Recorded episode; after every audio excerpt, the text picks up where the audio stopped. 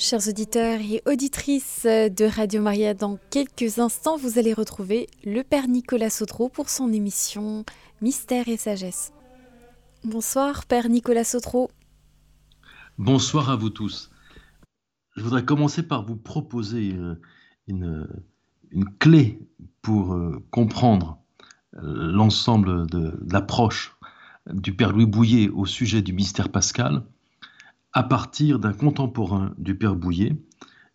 Il s'agit du Père Thomas Merton, un, moine cistercien euh, d'origine française et en même temps qui a vécu aux États-Unis et qui a toujours été très proche de la France et qui publie en 1955, donc à peu près au même moment que le Père Bouillet euh, rend public son livre sur le mystère pascal, euh, un recueil de textes qui s'appelle Le signe de Jonas, et dans lequel il nous fait comprendre euh, son amour pour euh, Saint Jean de la Croix, lui, le moine cistercien, et sa compréhension profonde de Saint Jean de la Croix. Et, comme le Père Bouillet, alliant euh, l'amour de la liturgie et la grande connaissance de Saint Jean de la Croix, il va affirmer quelque chose qui est vraiment essentiel pour nous, ceci. Il écrit le vendredi saint, le samedi saint, la semaine de Pâques sont les formidables expressions des vérités qu'enseigne Saint Jean de la Croix. Et le chant de l'exultète pendant la veillée pascale, c'est la clé de tout. Pour lui, c'est la clé de tout Saint Jean de la Croix. Ce chant de l'exultète pendant lequel on entend dans cette longue poésie, euh, parmi les, phrases les plus puissantes, celle-ci, Ô véritable et bienheureuse nuit. C'est euh, tout le chant de la nuit que propose Saint Jean de la Croix, euh, tout ce mystère de la nuit obscure, de la nuit des sens, de la nuit de l'esprit, de la nuit qui apporte la vie éternelle, qui apporte la rédemption, c'est une illustration de la liturgie du samedi saint, de la liturgie plus précisément de la veillée pascale, de la grande nuit qui nous fait passer de la mort à la résurrection. Et eh bien de la même manière, euh, pour le Père Bouillet, sa maîtrise, euh, sa belle connaissance de Saint Jean de la Croix, il va la faire passer pour nous dans la méditation sur le vendredi saint, le samedi saint et la semaine de Pâques. Il va nous dire que une participation intense, euh, fructueuse à la liturgie, à cette liturgie pascale en particulier, à la liturgie du mystère pascal célébrée une fois par an autour du jour de Pâques, cette participation est mystique. Elle est d'abord le signe euh, d'une grande ferveur, la volonté de, vivre à fond cette liturgie euh, du Triduum pascal, et elle est en même temps le moyen d'entrer dans une vraie vie mystique de communion à la mort et à la résurrection du Seigneur Jésus. Et c'est aussi recueillir euh, une partie de l'enseignement euh, importante de Saint Jean de la Croix et, pourtant pas très souvent développé au sujet de l'imitation de Jésus-Christ. Comment Saint Jean de la Croix affirme que euh, toute la vie spirituelle est imitation de Jésus-Christ. Et qu'il faut euh, connaître grâce à l'Évangile euh, toute la vie, toute la figure du Seigneur Jésus afin de pouvoir l'imiter. Et voilà euh, la même affirmation chez le Père Bouillet lorsqu'il commence à nous introduire à la méditation sur les jours du mystère pascal, sur les jours du Triduum pascal il nous redit à son tour, l'imitation de Jésus-Christ est l'essence même de la vie spirituelle, de la vie chrétienne. C'en est l'essence, la, réalité la plus profonde, la plus, fondamentale, mais à condition de bien comprendre ce qu'est l'imitation. Oui, nous devons avoir en nous les sentiments que le Seigneur Jésus a eus. C'est l'Épître aux Philippiens, le chapitre 2, ayez en vous les mêmes sentiments que le Christ Jésus, qui accepte d'être obéissant jusqu'à la mort et la mort de la croix pour ensuite ressusciter. Mais avoir ces sentiments, c'est aller jusqu'à être crucifié avec le Christ, être enseveli avec le Christ et ensuite ressuscité avec le Christ. Mais tout cela ne signifie pas copier bêtement le Christ à partir de l'extérieur. Il ne s'agit pas d'une copie du Christ. Il ne s'agit pas de penser que nous pouvons euh, faire tout comme le Christ. C'est la mauvaise compréhension de l'imitation. L'imitation est l'imitation du mystère du Christ, de ce qu'il y a d'éternellement vivant dans la vie du Christ.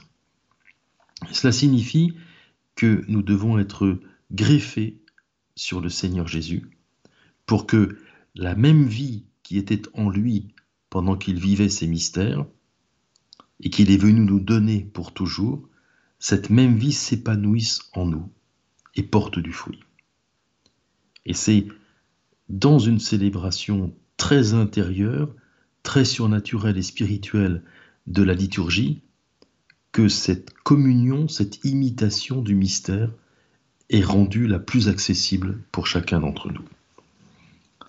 Oui, toute la vie de l'Église est à son tour euh, une imitation de la vie de Jésus-Christ. Tous les aspects de la vie de l'Église sont imitation de la vie de Jésus-Christ, mais pas copie de la vie du Seigneur Jésus. Ce n'est pas en lui ressemblant physiquement, en voulant poser les mêmes actions que lui, prononcer les mêmes paroles que lui toute la journée, que nous pouvons vivre cette imitation, cette ressemblance avec le Seigneur Jésus.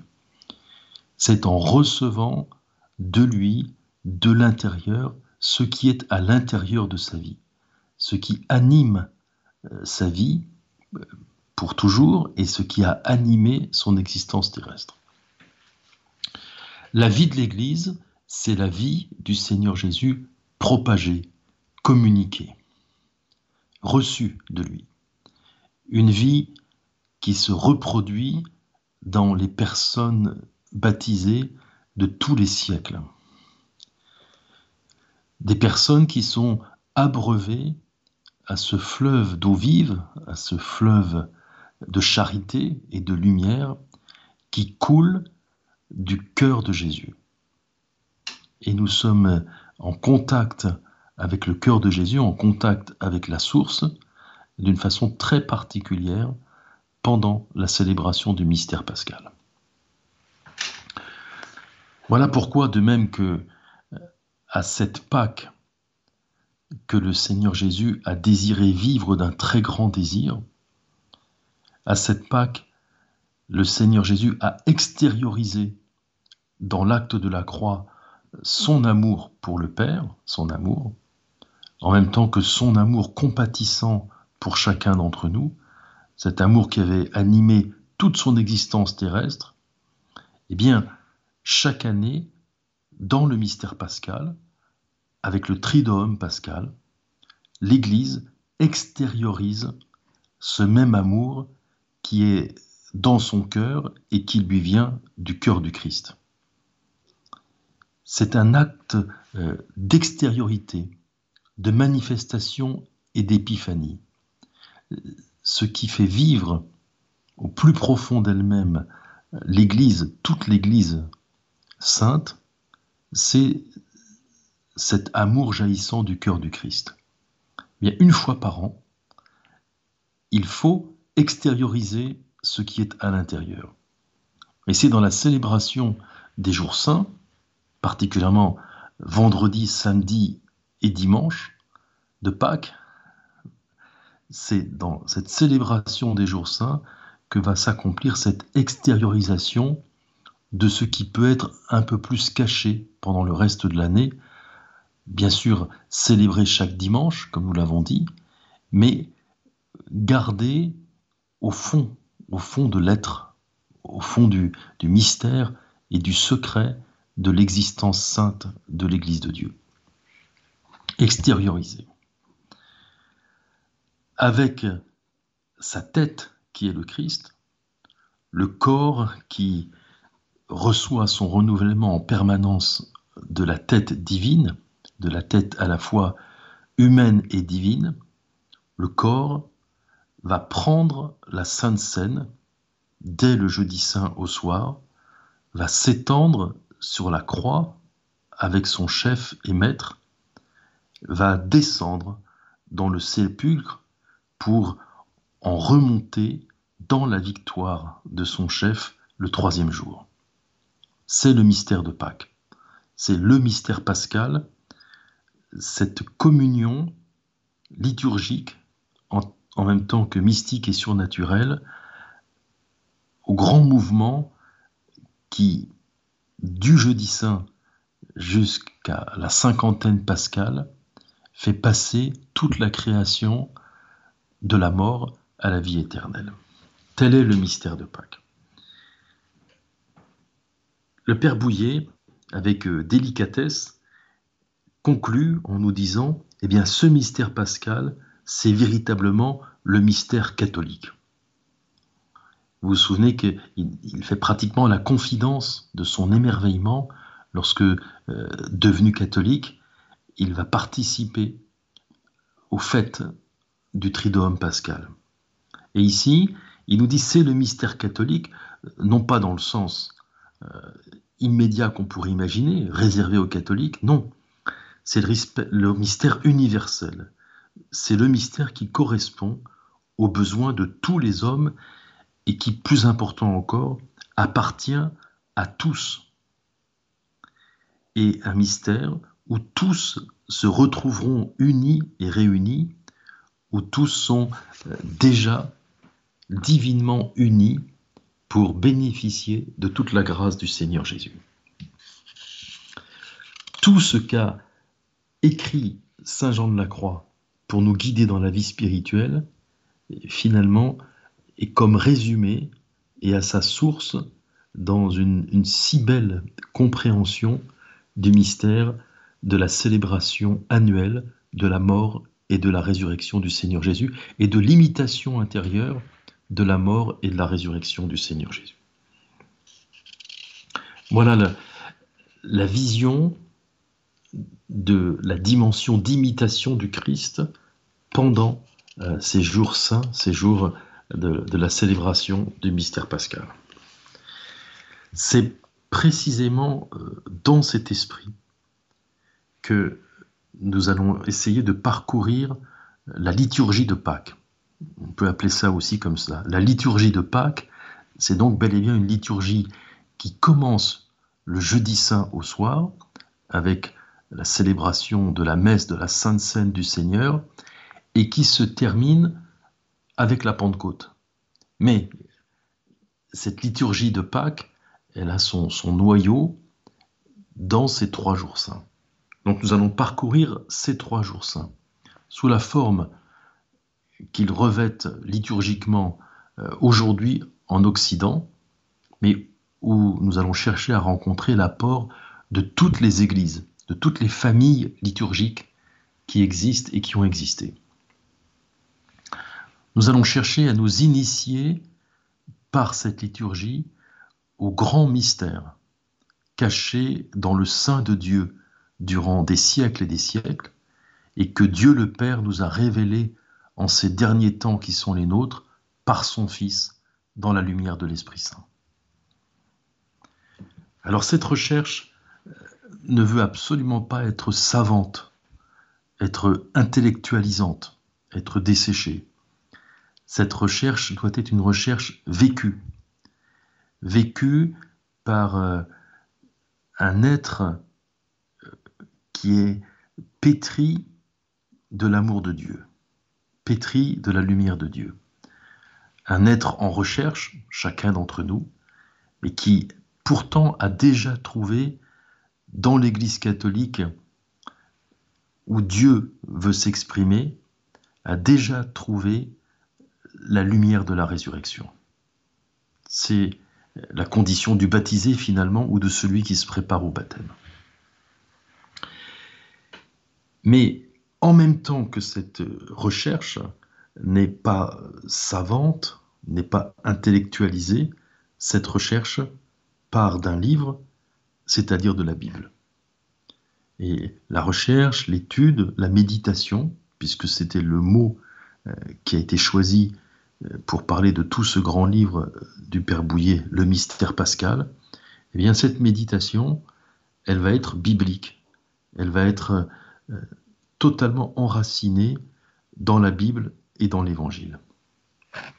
Parce que nous savons bien, de notre expérience, de notre existence chrétienne vécue, que la liturgie, la grande et vraie liturgie, c'est la vie que la Bible nous révèle dans ses pages.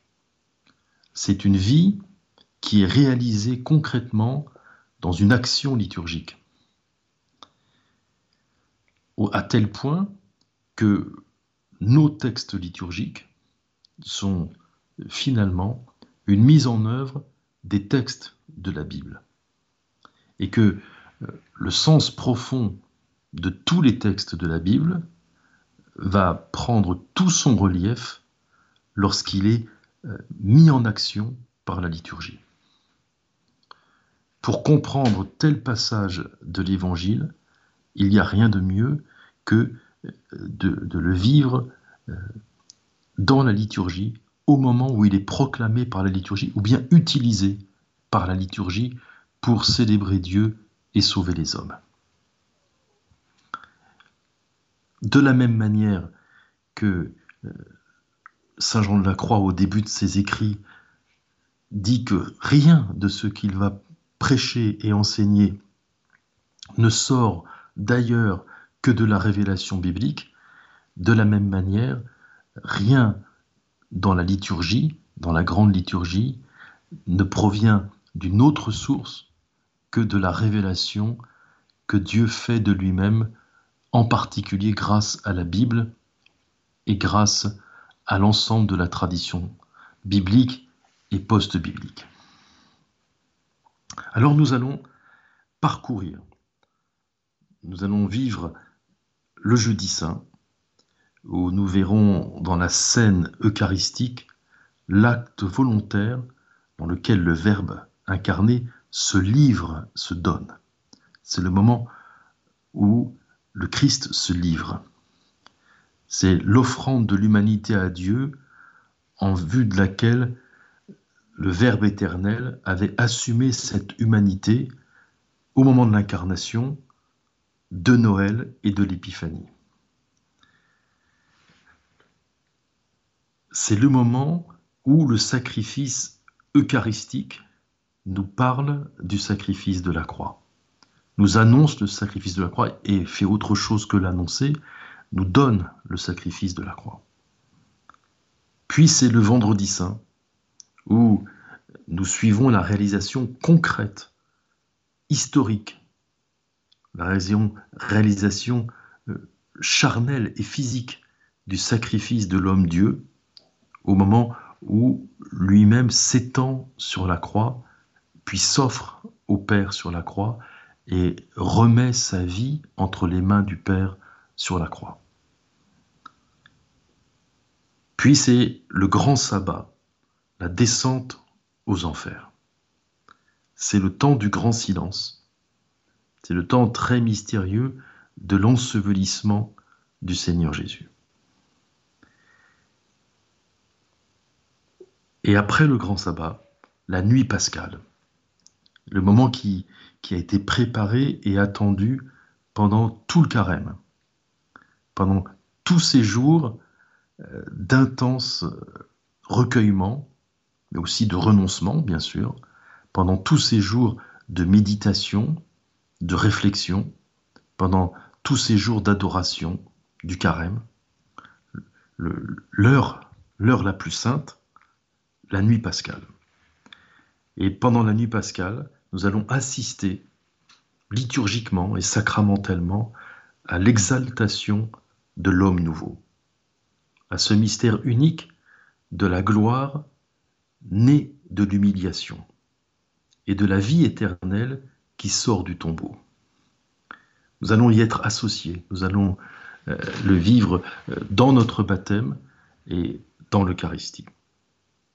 Et en tout cela, nous ne ferons que contempler Dieu qui réconcilie avec lui toute créature dans le Seigneur Jésus et dans la puissance de l'Esprit Saint.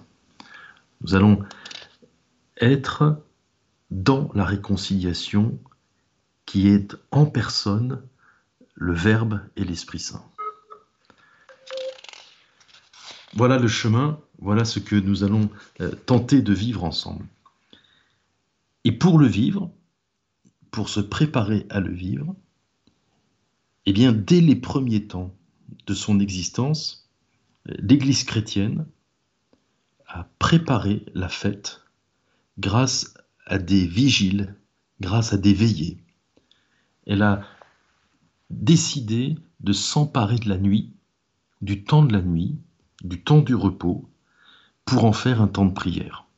Alors il y avait le, contexte euh, de persécution qui faisait que la nuit était favorable, euh, qu'on pouvait continuer sa vie professionnelle sans attirer l'attention en participant à ces prières de nuit, mais il y avait aussi toute cette mystique de la nuit provenant du mystère de la résurrection, du fait que la résurrection du Christ s'est produite au cœur de la nuit, il y avait cela qui était décisif pour euh, décider que la prière serait nocturne, que la prière serait une veille, serait une vigilance, et que ce serait par ce chemin-là que nous pourrons préparer d'une façon très intense la célébration du Triduum pascal.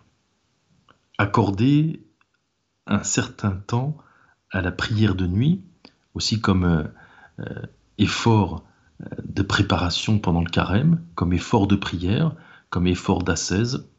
Telle a été euh, la pratique, la tradition de l'Église depuis les origines les plus anciennes. Un temps de veille qui était occupé par la prière et la méditation des Écritures. Et c'est toujours le cas aujourd'hui.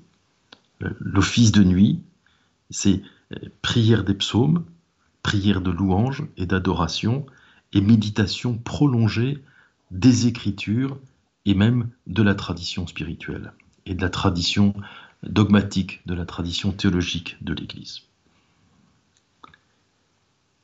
Et l'Église a toujours eu la conviction qu'en faisant cela, elle pratiquait l'imitation de Jésus-Christ qu'en faisant cela, elle, mettait ses pas dans ceux du Seigneur Jésus, qui avait passé des nuits en prière, avant de reprendre avec le jour son travail de rédempteur, toutes ses œuvres rédemptrices. Des prières dont les évangiles nous révèlent, des nuits de prière pendant lesquelles il écoutait autant qu'il parlait. Et, voilà ce à quoi nous sommes invités. Et des nuits de prière, des moments d'intimité avec le Père, d'où il sortait en disant à ses disciples, Tout ce que je fais, le Père l'accomplit avec moi, car il ne me laisse jamais seul. Tout ce que l'évangile de Saint Jean euh, nous révèle de la prière du Christ, il nous le révèle aussi de cette prière de veille qu'a pratiquée le Seigneur Jésus. Veiller pour préparer Pâques. Tel est un des enseignements de la plus haute antiquité chrétienne dans sa manière de vivre et de préparer la liturgie. Nous retrouvons le Père Nicolas Sautrou pour la suite de son émission. Quand on connaît le caractère du Père Bouillet, on n'est pas étonné de la suite de, son texte, se disant mais pourquoi s'arrêter au tout premier temps du christianisme? Non, non, il faut euh, aller beaucoup plus loin et nous tourner vers l'Ancien Testament.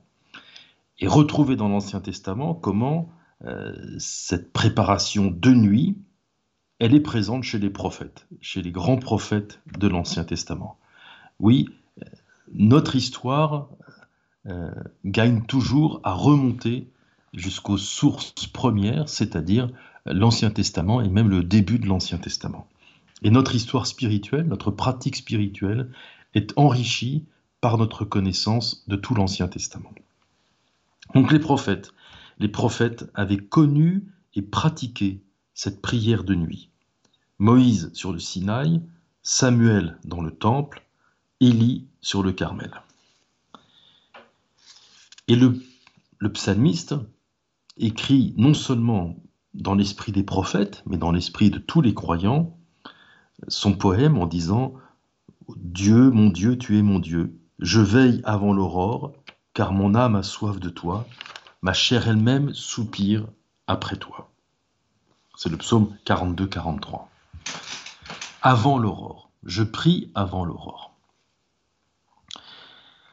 L'Ancien Testament, l'Ancienne Alliance, toutes ces méditations et ces prières dont nous avons des échos euh, dans le texte biblique, tout cela, c'est la longue veillée nocturne d'âme et de cœur qui sont attentifs à découvrir enfin les premiers rayons de l'aurore promise par Dieu. Attendre l'aurore. Une aurore qui est en même temps promise du côté de Dieu et implorée, demandée, sans relâche, par euh, tous ces croyants, tous ces saints de l'Ancien Testament. Une aurore qui est attendue et célébrée euh, par Zacharie avec le grand texte du Bénédictus qui fait le sommet de notre prière des laudes. Béni soit le Seigneur, le Dieu d'Israël, de ce qu'il a visité et racheté son peuple.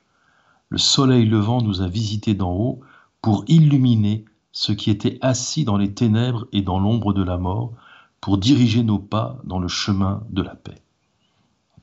C'est une belle interprétation euh, du cantique de Zacharie, où ceux qui sont assis dans les ténèbres et dans l'ombre de la mort ne sont pas forcément euh, des grands pécheurs, ne sont pas forcément des personnes loin de Dieu, mais au contraire sont euh, des priants, sont des vigilants, des veillants, qui, bien qu'étant dans les ténèbres et dans l'ombre de la mort, sont en état d'espérance et en état de préparation, se préparer au salut de Dieu.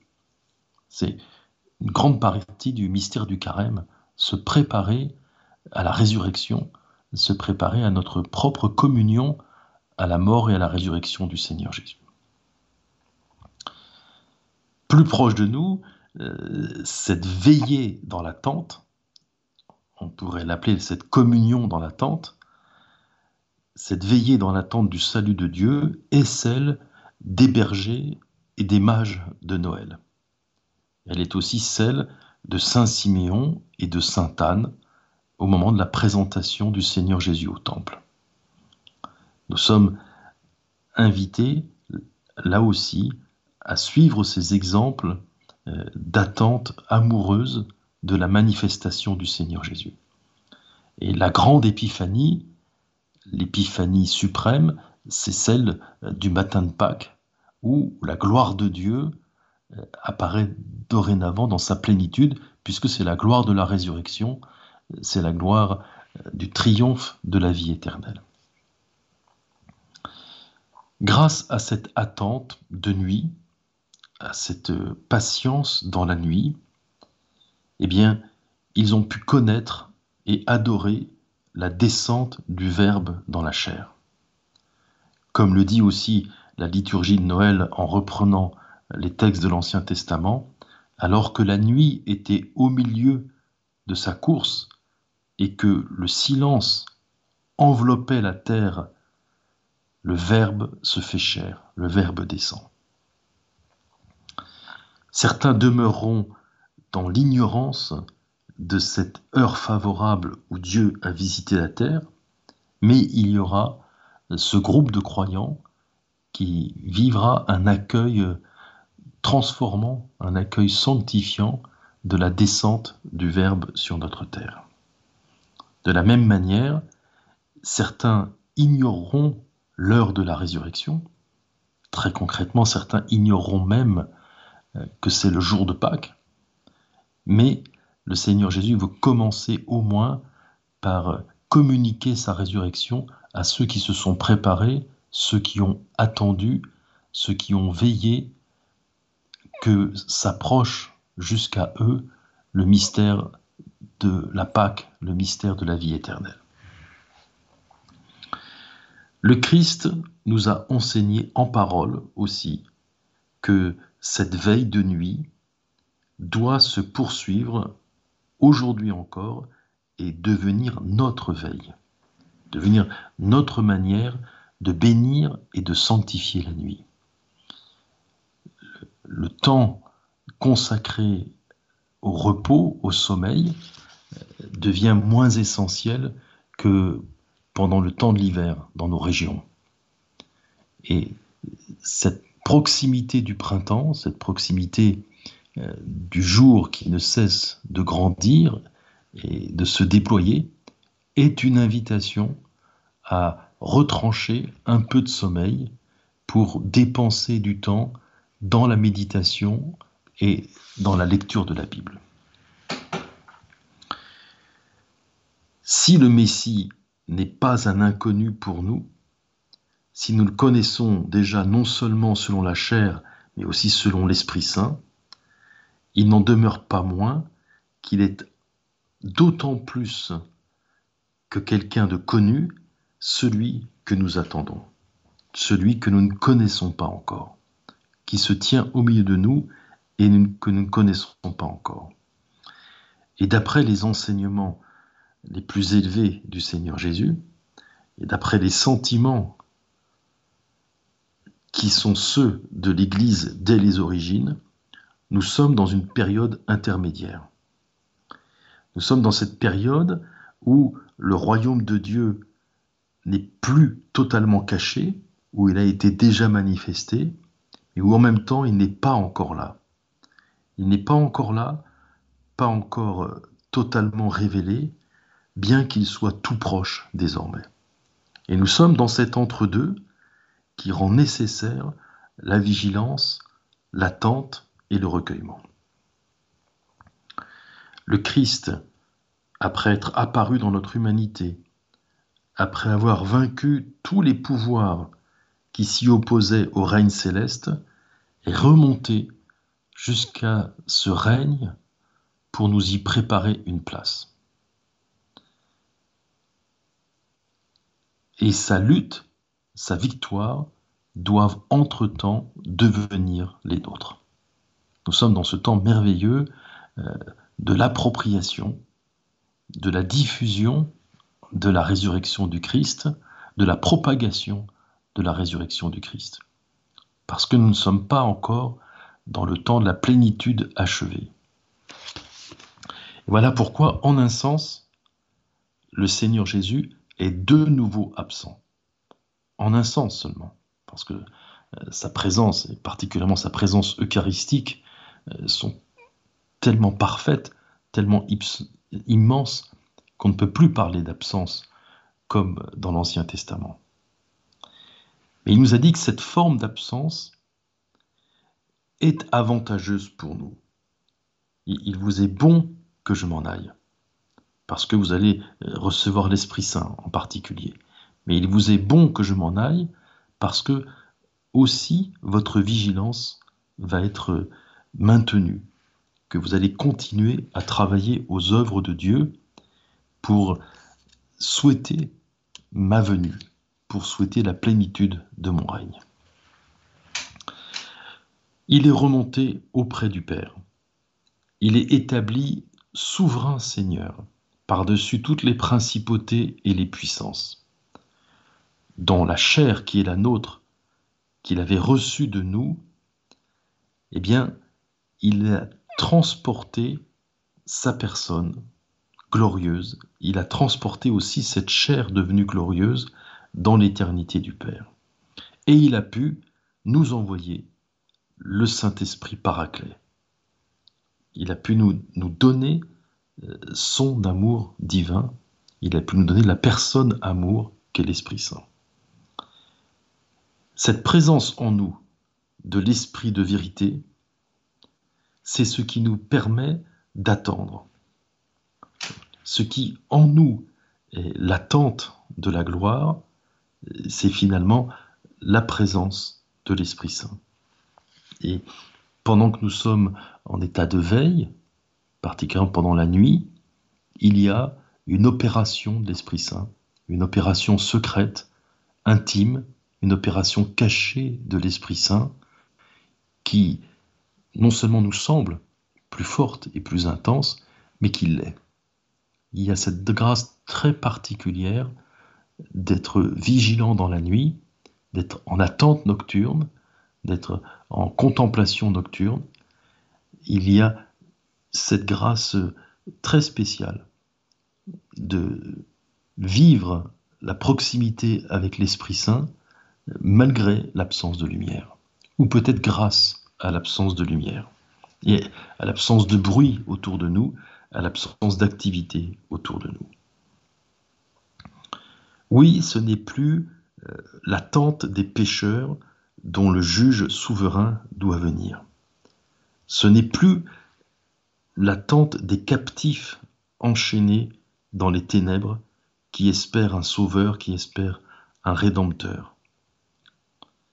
C'est vraiment euh, l'attente de l'épouse. Celle qui va célébrer les jours de la semaine sainte, les derniers jours de la semaine sainte, c'est l'épouse. Ce n'est pas une étrangère. C'est l'épouse du Christ qui peut vivre en communion avec son époux ce mystère euh, de tradition, d'auto-livraison, ce mystère de passion, de souffrance, de mort sur la croix, de sépulture et de résurrection dans la gloire. C'est l'attente de l'épouse dont nous parle le cantique des cantiques d'une façon insurpassable. C'est l'épouse qui est à la recherche de son époux et qui doit inlassablement découvrir que le chemin pour le trouver, c'est la croix. Qui doit inlassablement accepter le vendredi saint, accepter le, si profond mystère du vendredi saint, qui est un mystère d'amour, un mystère déjà de victoire et un mystère d'amour.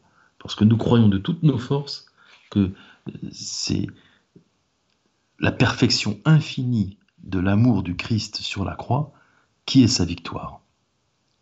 Et, et nous sommes euh, conduits, pris par la main pour être conduits vers le vendredi saint. Et étant immergés dans le vendredi saint, nous allons pouvoir nous laisser être en état de passage vers la résurrection, vers la vie éternelle. Oui, c'est l'épouse qui vit le mystère pascal. C'est l'épouse qui dit à l'époux, alors qu'elle est portée par l'Esprit Saint, alors qu'elle est enflammée par l'Esprit Saint, qui est en train de la préparer aux noces de l'agneau, c'est l'épouse qui dit Viens Seigneur Jésus, viens bientôt, viens dans ta gloire. Parce que l'Église a déjà été lavée dans le sang de l'agneau, elle a déjà bu aux sources d'eau vive qu'est l'Esprit Saint, déjà elle a mangé le pain céleste de l'Eucharistie, déjà son front porte l'onction d'allégresse de l'Esprit Saint dont l'époux lui-même a été le premier à être oint, déjà l'Église est là, est rendue forte et belle, et elle peut oser proclamer, comme dans le Cantique des Cantiques, c'est le chapitre 2, verset 16, Mon bien-aimé est à moi, et je suis à mon bien-aimé. Et c'est dans cette, ce mystère de possession réciproque qui est tellement limpide dans l'Eucharistie que l'Église vit le mystère pascal. Nous sommes dans la dernière nuit qui nous sépare de l'aube après laquelle il n'y aura plus jamais de soir. Voilà ce que nous sommes en train de vivre. Et voilà ce que le tridome pascal nous aide à vivre. Nous attendons euh, ce jour qui n'aura pas de fin, ce jour qui ne connaîtra pas de soir, comme le dit l'incomparable chant de l'exultète. Oui, nous sommes à la porte même du banquet des noces de l'agneau, et c'est l'Esprit Saint qui soupire en nous après le moment où cette porte s'ouvrira et nous serons introduits au festin éternel des noces de l'agneau. Voilà pourquoi nous sommes euh, ces vierges dont nous espérons qu'elles sont sages, qui veillent avec les lampes allumées dans nos mains et qui attendent au moment de la célébration de la messe de Pâques pendant la nuit pascale, l'Esprit en personne s'adresse à nous et nous dise Voici l'époux, va maintenant à sa rencontre, ressuscite avec lui. Soyons joyeux d'entrer dans le carême euh, maintenant dans si peu de temps. Alors je vous lis un petit message qui est arrivé. Euh, peut-être que vous allez pouvoir y répondre la prochaine fois, mais voilà, merci de préparer les auditeurs à la nuit pascale et à la veille. Pourriez-vous, cher Père, développer cet aspect de la veille S'il vous plaît, merci beaucoup pour votre émission que j'écoute près de Toulouse, sur l'autoroute, sur le DAB. Voilà pour le message.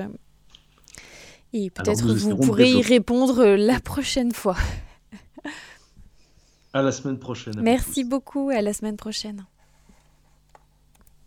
Chers auditeurs et auditrices de Radio Maria, nous étions avec le Père Nicolas Sautreau dans cette émission Mystère et Sagesse.